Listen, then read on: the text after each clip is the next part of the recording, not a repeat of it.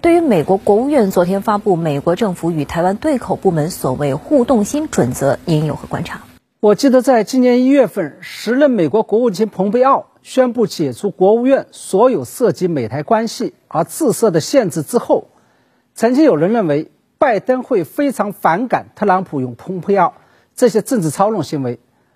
他一上台之后就会来个大转弯，纠正这些做法。那么当时我就提醒过大家不要过分乐观。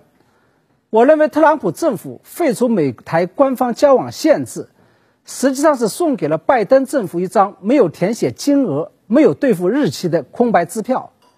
拜登政府不仅会兑现它，而且将会把它当成一个向中国大陆施压，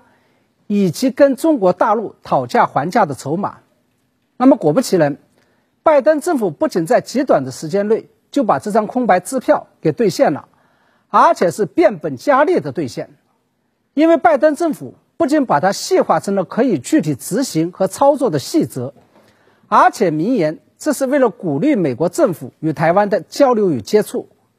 也就是说，拜登政府已经从原来的限制美台官方交流，转变成了大力鼓励美台官方交流了。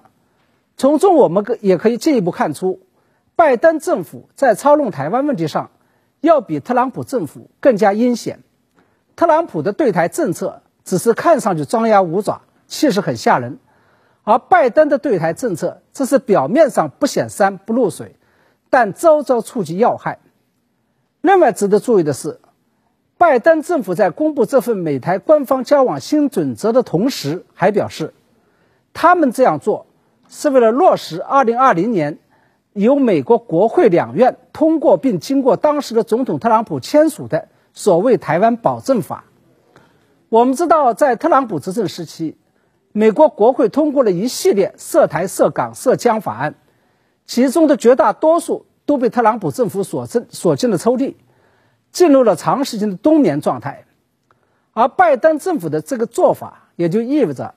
他们有可能会把过去这些年以来国会通过的。所有涉港、涉台、涉疆法律，通通都给激活了。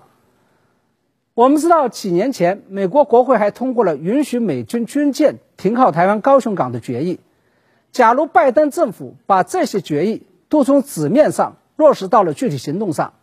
那中美关系，尤其是台海局势，势必就会掀起滔天巨浪。嗯。美国国务院在声明中表示，他们发布所谓交往互动新准则，是为了更好地落实美方与台湾的非官方关系，并有效落实一个中国政策。那么对此您又如何看呢？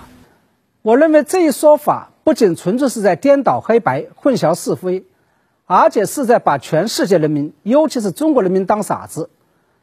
连美国国务院自己都承认，这是在发布美国政府与台湾对口部门进行互动的新准则。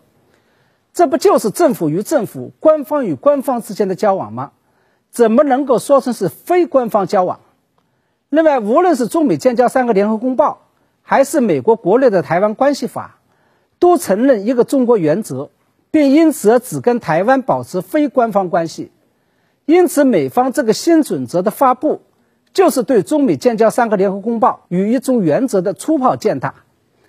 而他们却说这是在维护一中政策。那么究竟是拜登政府脑子不清醒、神经错乱，还是他们居心叵测、另有另外藏有不可告人的目的？我个人认为，答案应该是后者。拜登政府之所以把跟台湾开展官方交往，仍然认为是在执行一中政策，是因为美方的一中政策是一个模糊化的一中政策，也就是只笼统的承认一个中国原则，对于谁才代表这个中国？究竟是大陆还是台湾方面，则保持模棱两可的状态。那么，在过去，美国只跟大陆开展官方交往，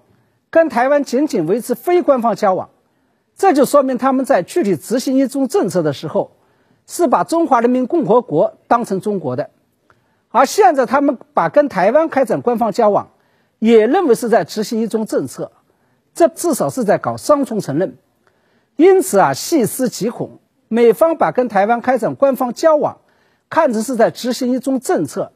有可能意味着他们的一中政策内涵已经发生了重大而本质性的变化。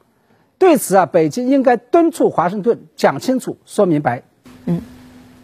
拜登政府上台后，把特朗普执政时期制定的大多数政策都废除了，但独独在对华政策上，拜登政府不仅几乎全盘继承，而且变本加厉。美国知名经济学者罗奇对此提出批评，您如何看？我认为这背后的原因呢，不外乎这么几个。第一个是我们可能在某种程度上误会了拜登与特朗普，误会了民主党与共和党了，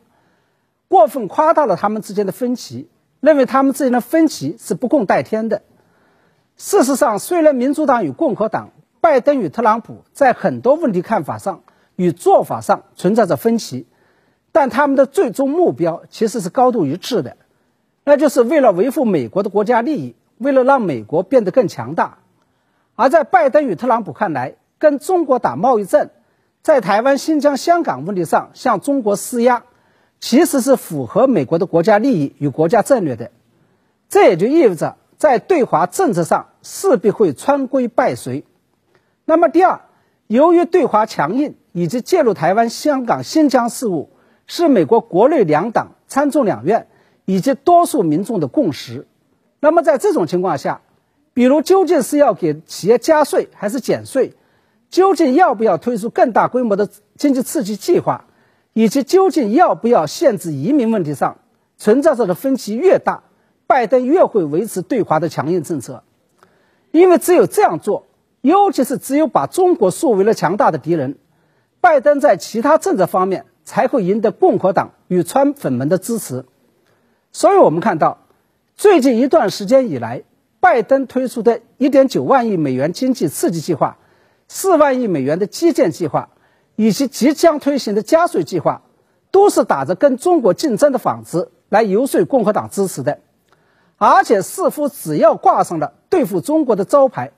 共和党就不敢反对。那么第三，这是因为拜登与民主党虽然在不久前的选举中赢得了参众两院，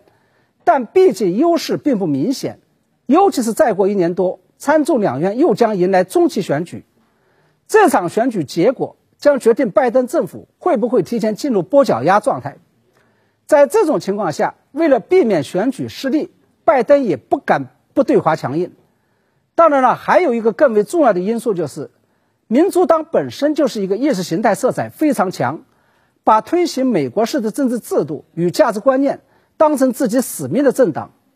这也就注定了他们势必会在台湾、香港、新疆问题上对华强硬。而中方不仅不可能在这些问题上妥协，而且坚决反对美国干预中国的内部事务。这也就势必会导致中美关系进一步走向硬碰硬的这么一种状态。总而言之，还是基辛格老先生那句话：无论谁当美国总统，也无论哪个党来领导美国，中美关系都已经回不到过去了。这是我们必须要有的清醒认识。